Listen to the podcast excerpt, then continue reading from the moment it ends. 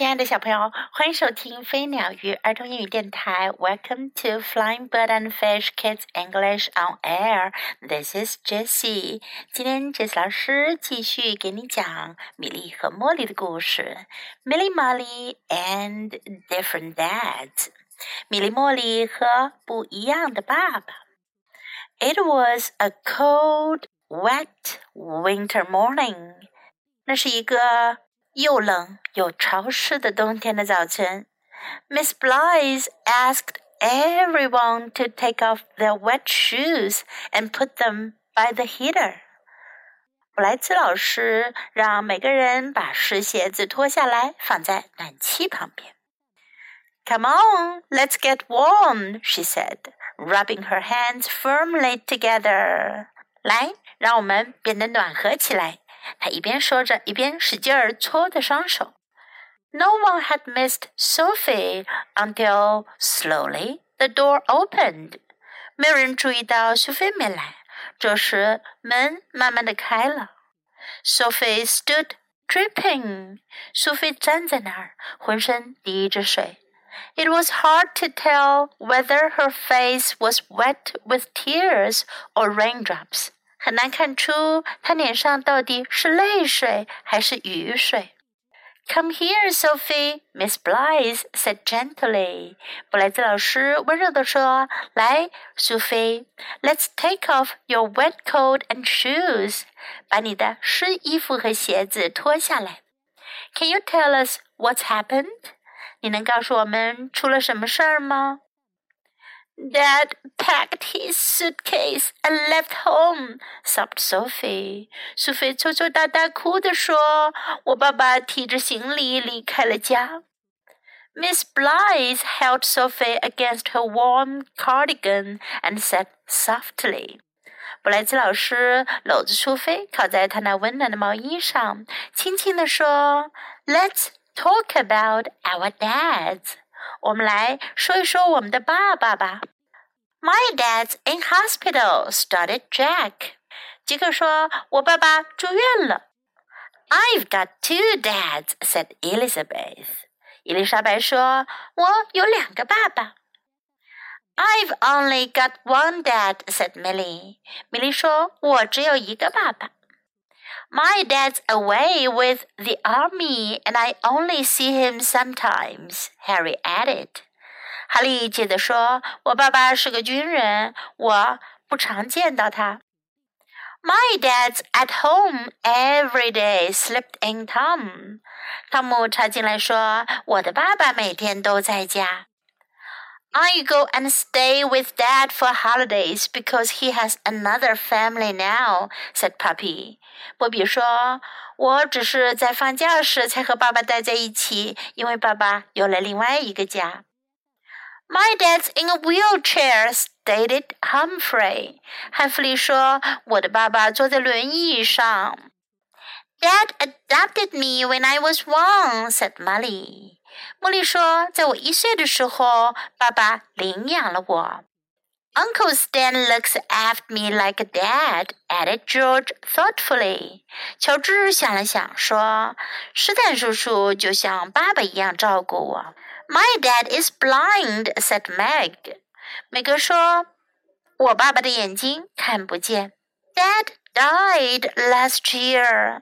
Alf said quietly. 阿夫静静地说：“我的爸爸去年去世了。” And my dad died when I was six, confided Miss Blythe. 布莱兹老师也吐露了心声：“我爸爸 在我六岁的时候就去世了。Sophie squeezed in between Milly and Molly。苏菲挤到米莉和茉莉的中间。My dad is deaf, she said softly。她轻轻地说：“我爸爸的耳朵听不见。” So there we are, Miss Blythe said. All dads and families are different. 布莱兹老师说：“是啊，我们每个人的爸爸、每个人的家都不一样。That's just the way it is. 世界就是这个样子的。”在今天的故事中呀，孩子们讲起了自己的爸爸。你们的爸爸是什么样子的呢？你能用英文来描述一下吗？我们先来练习一下故事中出现的这些句子吧。It was a cold, wet winter morning. 这是一个又冷又潮湿的冬天早上。Cold 寒冷的，wet 潮湿的。It was a cold, wet winter morning.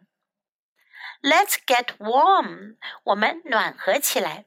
Let's get warm. Come here. 来这儿。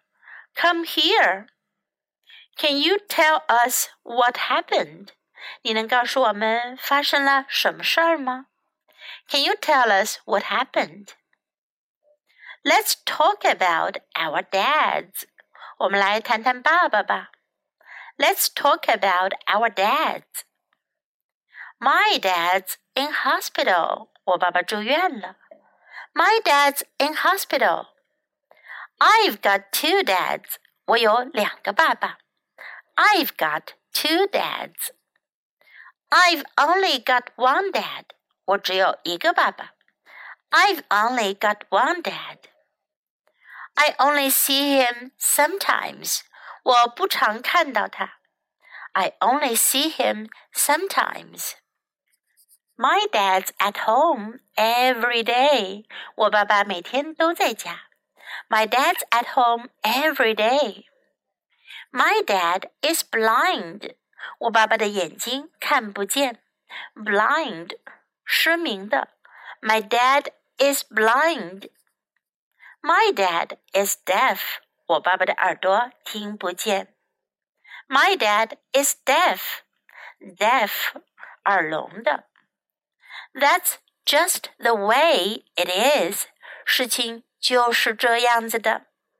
That's just the way it is.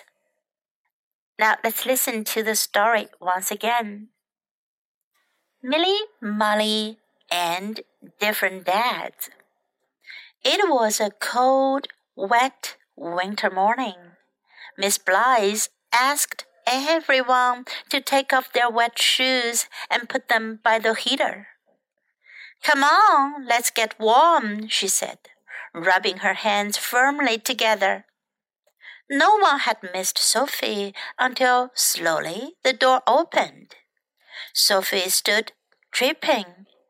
It was hard to tell whether her face was wet with tears or raindrops. Come here, Sophie, Miss Blythe said gently. Let's take off your wet coat and shoes. Can you tell us what's happened? Dad packed his suitcase and left home, sobbed Sophie.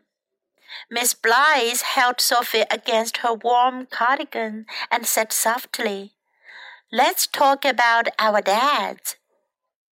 My dad's in hospital, started Jack. I've got two dads, said Elizabeth. I've only got one dad, said Milly. My dad's away with the army, and I only see him sometimes, Harry added. My dad's at home every day, slipped in Tom. I go and stay with Dad for holidays because he has another family now, said Poppy. My dad's in a wheelchair, stated Humphrey. Dad adopted me when I was one, said Molly. Uncle Stan looks after me like a dad, added George thoughtfully. My dad is blind, said Meg. Dad died last year, Alf said quietly.